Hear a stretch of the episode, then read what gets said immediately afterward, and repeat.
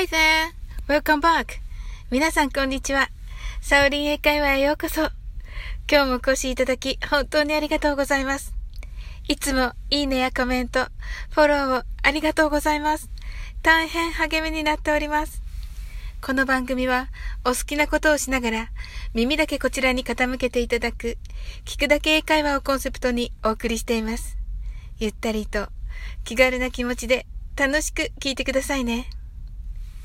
今は世界との行き来が少し制限されていますが、いつまでもこうではないと私は信じています。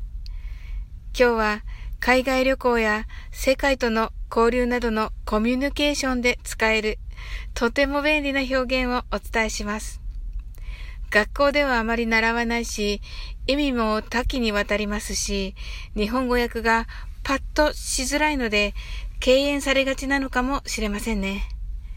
今回は数回にわたってあなたと一緒にゆっくり学んでみたいなと思っています。その便利な英語は available です。なかなかかっこいい発音ですよね。では、やっていきましょう。available は利用できる、入手できる、手が空いている、などの訳語が出てきます。つまり、形容詞で何か、または誰かが手に入る、使える状態にあるというポジティブな表現です。今回はあなたが海外旅行でホテルに泊まっているという設定にしましょう。フロントでホテル内は Wi-Fi が使えるかどうか聞きましょう。Is Wi-Fi available in this hotel? 簡単ですね。普通の文だと Can I use Wi-Fi in this hotel? となります。発言の前に文法や使う単語に気を使わなくていいですよね。available と聞けばお客様が何かしたいんだなとホテル側もすぐわかりお互いいい感じになりますね。それでは練習してみましょう。はじめはゆっくりです。Is Wi-Fi available in this hotel? ありがとうございます。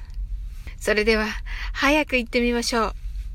Is Wi-Fi available in this hotel?Thank you. いかがでしたか今日も楽しく配信させていただきました。